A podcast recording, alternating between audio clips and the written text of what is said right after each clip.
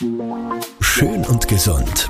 Der Beauty Talk mit Dr. Matthias Koller und Stefanie Sperr. Schön, dass ihr wieder da seid. Ihr hört den Podcast Schön und gesund, der Beauty Talk mit Dr. Matthias Koller und Stefanie Sperr. Es ist mittlerweile schon Folge Nummer neun. Und äh, heute sitzt mir nicht Dr. Matthias Koller gegenüber, sondern Dr. Paul Seehorst. Schön, dass du da bist. Hallo Steffi. Und zwar hat der Dr. Koller in seiner Praxis ähm, ganz lange alleine quasi das Skalpell geschwungen und seit kurzem hat er einen zweiten jungen Chirurgen im Team und das bist du. Genau. Und ähm, wir wollen heute ein bisschen dich vorstellen. Und ähm, ich würde dazu gleich mal äh, eigentlich was Lustiges erzählen, weil ich habe schon äh, das Podcast-Projekt mit dem Matthias gestartet und wir haben sie schon öfters unterhalten, äh, was wir für Themen äh, machen. Und an einem Tag war ich halt in der Praxis und dann bist du hereingeschneit ins Büro und äh, ich sage so, ja, hallo, ich bin die Stefanie Sperr, mache einen Podcast und so. Und der Matthias sagt, ja, das ist mein Kollege, der, der Paul. Und war cool, wenn du den einmal interviewst. Und ich so, ja, ja, passt, der machen wir, gell. Und du schaust mich so an und sagst, kennst mich nimmer. Ja, das, das, das war in der Schulzeit und du bist ja mit einem guten Freund von mir in der Klasse gewesen ja. und dadurch bist du mir auch in Erinnerung geblieben. Ähm, ja, und so sitzt man jetzt wieder beieinander. Es ist so witzig. Linz ist ein Dorf. Du bist ja so Urlinzer Stahlstadtkind. Genau. Und also nicht, jetzt nicht geboren in Linz, ja. aber, also geboren in Linz, aufgewachsen in Buchenau. Okay. Ja, jetzt gut. wieder in Linz, aber Buchenau ist, Linz. ist fast Linz, würde ich sagen. Genau. Hätte ich jetzt auch gesagt. Ähm, und das war, ich habe das so witzig gefunden, weil du warst zwei Klassen unter mir. Zwei Klassen, genau. Wir haben beide maturiert im Auhof-Gymnasium. Genau. Du dann 2008? Ich 2008. Zu ja. schnell gefragt, aber ich glaube, es war 08, ja. Äh, ich 2006. Und ähm, es ist halt einfach so, dass man sich die Jüngeren nicht merkt. Aber das, die Jüngeren, das, die Älteren. Das glaube ich. Na, aber voll cool, äh, dass wir beisammen sind und dass wir es geschafft haben. Und ich finde, die Welt und Oberösterreich und Linz ist ein Dorf. Und ich hätte mir nicht gedacht, äh, dass der zweite Chirurg im Team von Collarblast, wer ist, der mit mir ins gegangen ist. Genau. Und so sitzen wir jetzt beisammen und äh, werden die nächste, die nächsten Minuten oder die nächste halbe Stunde gemeinsam ein bisschen, ein bisschen plaudern können. Genau, mir interessiert ja natürlich, wie dein Werdegang so verlaufen ist nach der Matura. Du hast maturiert, haben wir eh gerade gesagt, genau. ähm, in Auhof in Linz. Und ähm, Du kommst aus einer Ärztefamilie. Genau, bei mir ist der, der Papa ist Kardiologe, der ist eh auch in Linz, mein Bruder ist Orthopäde und für mich hat es eigentlich nie so recht was anderes gegeben. Also für mich war das immer so klar, ich werde da Mediziner. Mein Papa oder auch meinem Bruder, glaube ich, wäre das relativ wurscht gewesen, was ich mache. Ähm, aber für mich war das immer eine klare Angelegenheit. Also ist es dir in die Wiege gelegt worden? Das, oder hast du schon mal zum gedacht, Teil, okay? Zum Teil sicher sogar. Es war dann immer so, mein Bruder ist äh, Orthopäde, mit dem ich übrigens auch gemeinsam so ein bisschen in der Arthrosebehandlung tätig bin. Also großteils mein Bruder, aber ich unterstütze ihn da dabei. Ähm, und ich wollte natürlich dann immer Orthopäde werden im, am Beginn meines Studiums, weil mein Bruder, der immer so ein bisschen eine Vorbildwirkung für mich hatte, da natürlich äh, ein sehr guter Orthopäde war und ist. Und dann habe ich zufällig irgendwann mal beim Assistieren den Matthias kennengelernt und von dann an war für mich klar, ich werde doch kein Orthopäde werden. Jetzt habe ich mir schon gedacht, du sagst, äh, dann war ich verliebt. Nein. Nein, das, so schlimm war es nicht, aber zumindest ins Fach. Ähm, hast du niemals, das interessiert mich wirklich, den Gedanken gehabt, okay, jetzt ist der Papa Arzt, es ist der Bruder Arzt, ich werde Kfz-Mechaniker, jetzt sage ich irgendwas, irgendeine andere Richtung? Ich glaube, es hat jeder in, in, seiner Jugend so ein bisschen diese, diese Trotzmomente, wo man sagt, alles, was die Eltern machen, ist, ist schlecht. Ähm, meinen Eltern wäre es, wie gesagt, war völlig egal gewesen, was sie machen. Hauptsache, man macht was und, und tut was Vernünftiges. Ja, aber für mich hat sie das dann, die haben mich in allen Richtungen immer unterstützt, so, sofern es was Sinnvolles war. Und für mich hat sich trotzdem dann der Weg Richtung Medizin entwickelt. Und im, in, am Ende des Tages muss ich sagen, war das, war das gut so. Wo hast du studiert? In Wien. In Wien und wie ist dann der Werdegang weitergegangen? Ähm, fünf, sechs Jahre in Wien gewesen und dann im Rahmen, man macht ja am Ende vom Studium dann so ein, ein, praktisches Jahr. In diesem Rahmen bin ich dann schon wieder zurück nach, nach Linz eigentlich großteils gekommen, war auch noch mal ein halbes Jahr auf den Bahamas, was, auf den Bahamas? was jetzt eher mit wenig Studieren, sondern Ach mit so, viel Freizeit auch verbunden war, okay. aber war, ein, war offiziell auch ein, meine Studienzeit dort. Äh, fachlich jetzt überschaubar gewesen, was ich dort mitgenommen habe. Ja, viel Sonnenschein auf alle Fälle. Viel Sonnenschein mhm. auf jeden mhm. Fall, genau. Den wir jetzt eh brauchen könnten, wenn man beim Fenster ja. rausschaut. Nach den Bahamas bin ich dann in Linz, habe da mein, meine Ausbildung fertig gemacht und bin hätte dann eigentlich ganz gern meine Ausbildung auch in Linz begonnen. Es ist aber ganz schwer, Ausbildungsstellen in unserem Fach in Österreich zu bekommen. Da hat man schon ja, Jahre Wartezeit manchmal, würde ich sagen. Und ich habe mich dann entschlossen, ich habe, ich weiß es noch genau, 69 Bewerbungen nach Deutschland und in die Schweiz geschickt. Und meine 69. Bewerbung ist dann in Gelsenkirchen ähm, wirklich ganz entfernt in Deutschland. Kennt Am man, glaube ich. So, genau, das wollte ich jetzt nicht sagen, aber ja, danke, dass das du gesagt hast. Und dann habe ich meine Sachen von heute auf morgen gepackt und bin dorthin gegangen und habe mich dann von dort weg äh, immer so ein bisschen wieder Richtung Heimat zurückbeworben.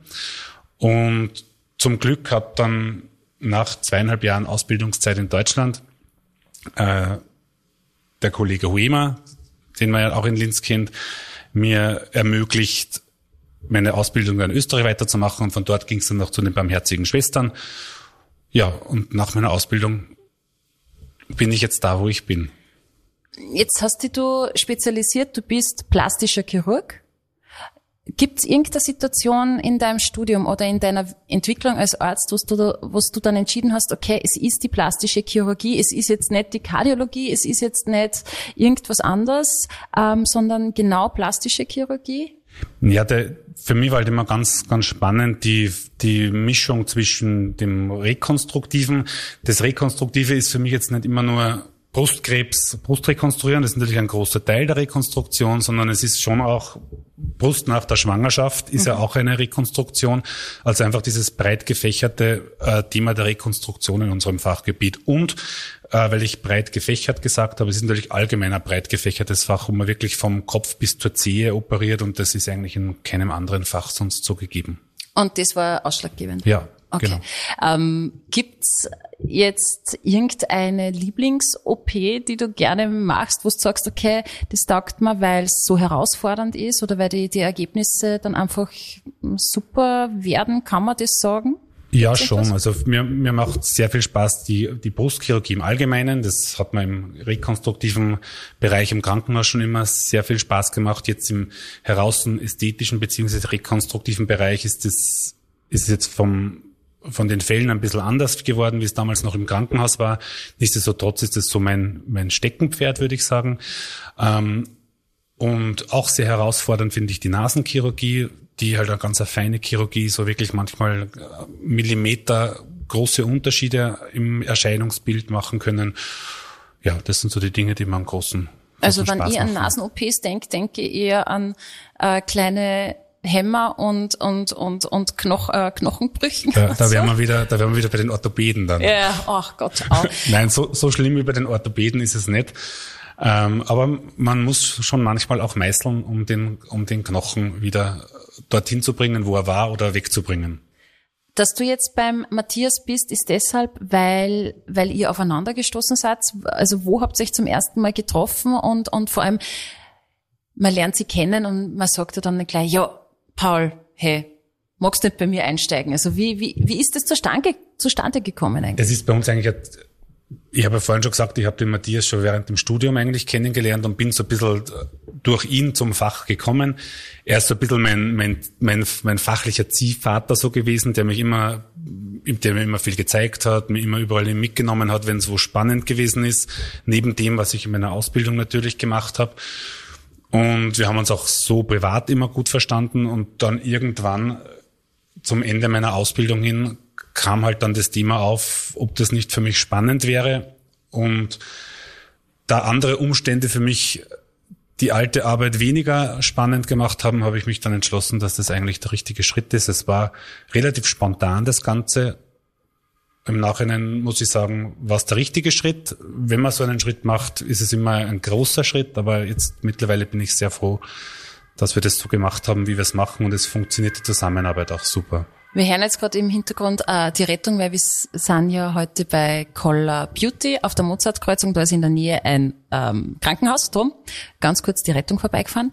Jetzt seid ihr dann quasi zusammengekommen. Kann man dann sagen, nachdem die der Matthias so ein bisschen ich will jetzt nicht sagen, an die Hand genommen hat, aber oder, oder halt einfach auch ein bisschen dazu gebracht hat, äh, dir neue Dinge zu zeigen und vielleicht ein bisschen inter, noch mehr Interesse an der plastischen Chirurgie vielleicht zu erwecken. Ist er dann eine Art Mentor früher gewesen für dich? Ja, absolut. Also das, das habe ich jetzt eh so mit vorher, vorher gemeint. Das ist bei irgendwas immer so die Art und Weise, wie man in dem Fach sauber arbeitet und korrekt arbeitet, das habe ich eigentlich immer von Matthias von klein weg gelernt.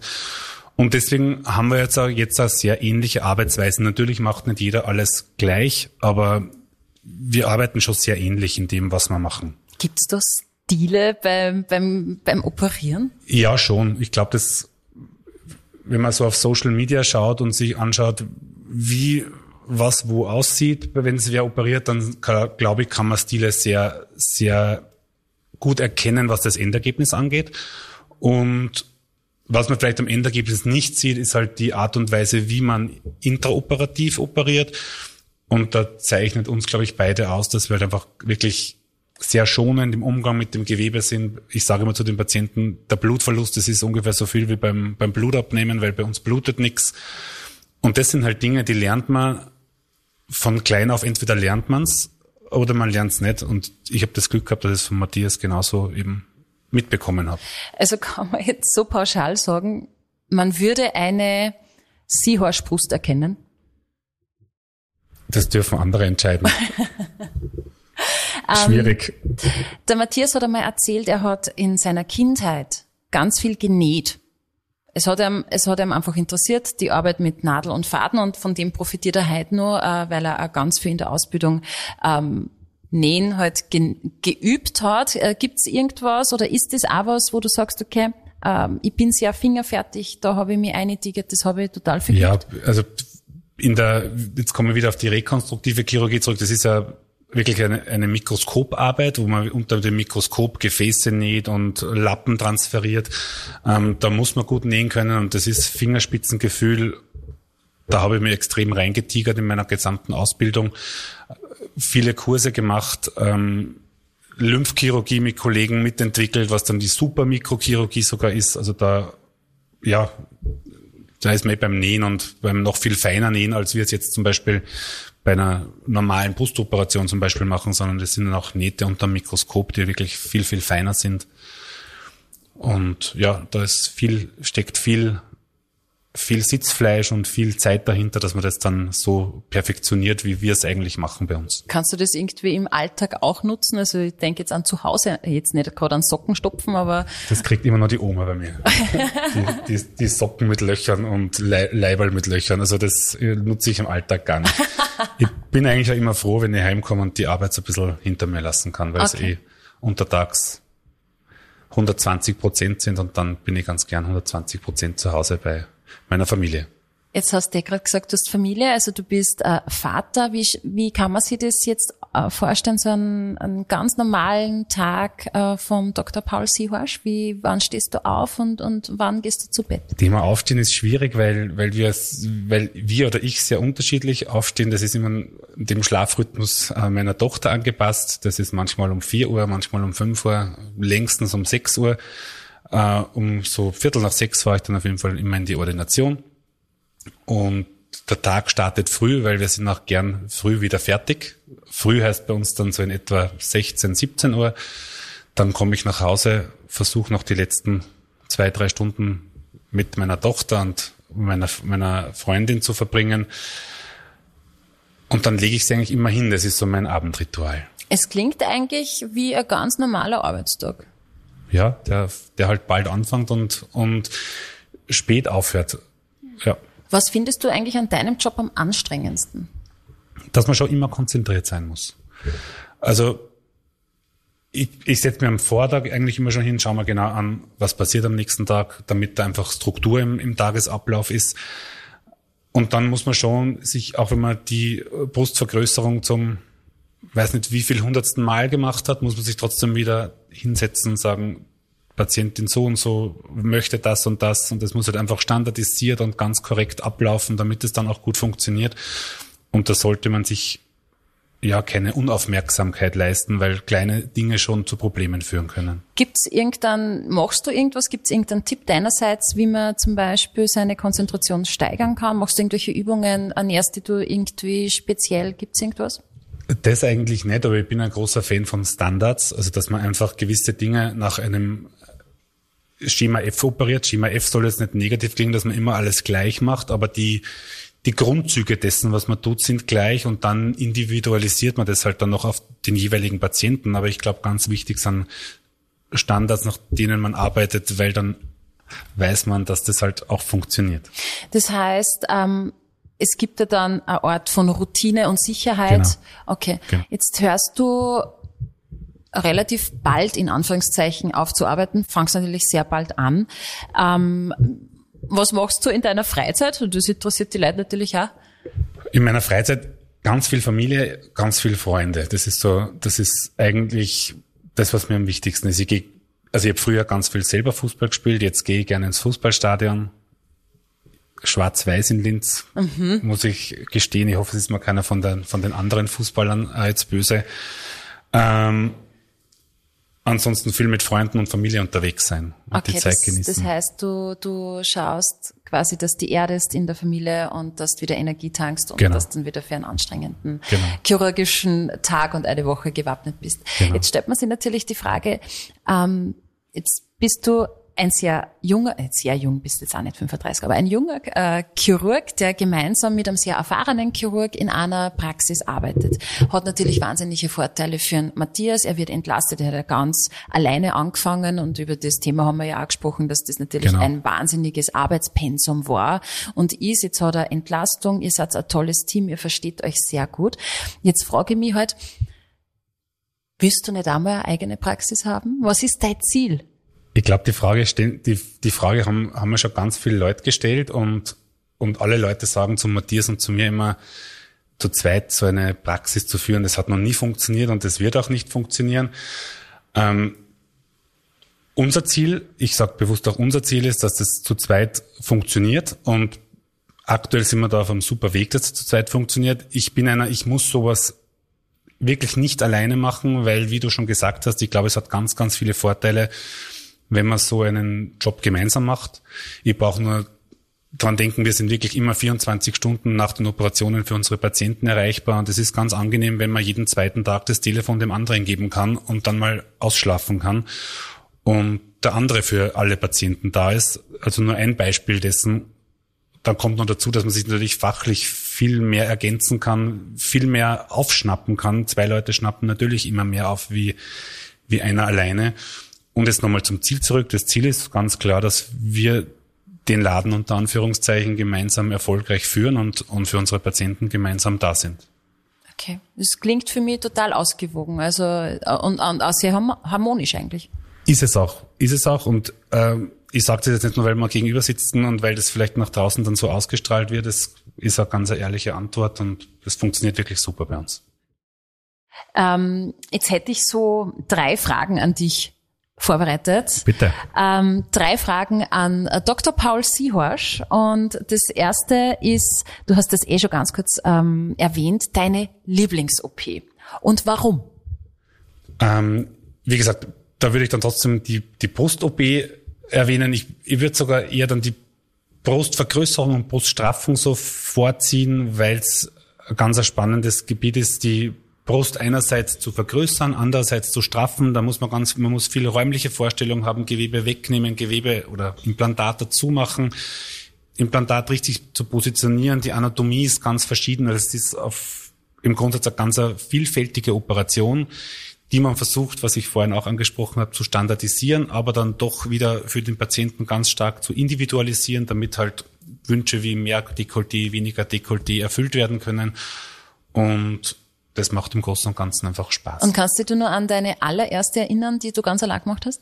Ja, kann ich mich noch erinnern. Wie das, fühlt sich das, das war an? In meinem, in meinem zweiten Ausbildungsjahr. Ich weiß auch noch, das, hat, das habe ich damals operiert mit der mit der Andrea Osberger, die auch plastische Chirurgin in, in Linz ist und sie hat mir da das Händchen gehalten beim Operieren. Wie, wie, kann, man, was, wie kann man sich das vorstellen? Weil du so nervös warst, oder? Nein, natürlich ist man, ist man einerseits nervös, andererseits ist man auch nicht ganz sicher in dem, was man tut, obwohl man natürlich gut vorbereitet ist. Und so hat sie mich damals gut durch die Operation geleitet. Das wirst du wahrscheinlich nie vergessen, oder? So ist es. Sie hat dich an der Hand gehabt. Ja, das genau. ist lieb. Das finde ich super. Was ist für die eine perfekt gelungene Operation? Ähm, das Wichtigste, die Patientin muss zufrieden sein. Ähm, dann ist es eigentlich schon mal so weit, dass man sagt, das passt. Natürlich, ich sage immer, eigentlich bin ich selbst mein größter Kritiker. Hm, Ich denke mir dann oft, Patientin ist zufrieden, aber eigentlich hätte ich mir noch gedacht, das und das hätte man dann anders machen können. Sagt man das dann? Manchmal ja, manchmal nein.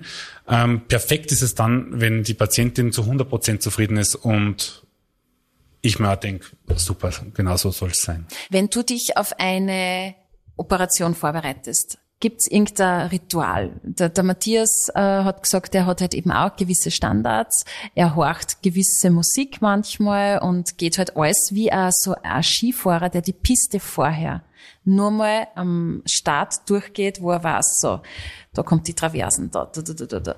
Gibt's äh, irgendwas, was du auch immer gleich machst vor einer OP? Also so ein, ein Ritual, das, also, das eigentlich jeder Chirurg hat, ist ja dieses vorher sich steril zu waschen. Und ich gehe eigentlich immer bei diesem ein paar minütigen Waschvorgang, sterilen Waschen der Hände, gehe immer nochmal alles genau durch. Wer ist die Patientin? Was will die Patientin? Was wird gemacht? Wie macht man das am besten? Ähm, dann gewisse Besonderheiten, die vielleicht Vorerkrankungen oder so betreffen. Also in Wahrheit so wie, wie beim Piloten, der, bevor er abfliegt, nochmal mit seinem Kollegen alles durchcheckt, ob der Flieger eh flugbereit ist, so mache ich das für mich halt vorm, beim Einwaschen in die Operation und bespricht es dann auch noch mit meiner OP-Schwester vorher, weil es kann ja sein, dass mir irgendwas miss, also untergegangen ist oder das vielleicht bei ihr der Fall war. Und vier Augen sehen bekanntlich immer mehr wie zwei. Und ja, wenn das alles so passt und alle ein gutes Gefühl dabei haben, was eigentlich immer der Fall ist, dann, dann geht's los. Jetzt ist mir nur eine vierte Frage eingefallen. Darf ich? Ausnahmsweise. Du musst das nicht beantworten, aber es wird mich wahnsinnig interessieren. Was hat äh, Paul Seahorsch selbst schon an sich gemacht oder machen lassen? Ich, ich bin da immer ganz offen. Ich sage das ja zu meinen, meinen Patienten immer, dass ich ein großer Fan von Botox in der Zornesfalte bin. Okay, ähm, musst du so oft dich ärgern oder so böse schauen, dass sie sie bildet oder? Nein, aber ich, tu, ich tue es lust, lustigerweise automatisch. Also gar nicht, weil ich mich ärgere, sondern es braucht, es scheint die Sonne, man, man schaut böse. Also es hat, ist irgendwie so ein, ein Reflex und dadurch habe ich den Reflex eigentlich weggebracht und die Falte in der Zornesfalte auch großteils. Spritzt du dir das dann selber? Nein. Also du lässt es dann äh, in, Genau. in, in Cola machen?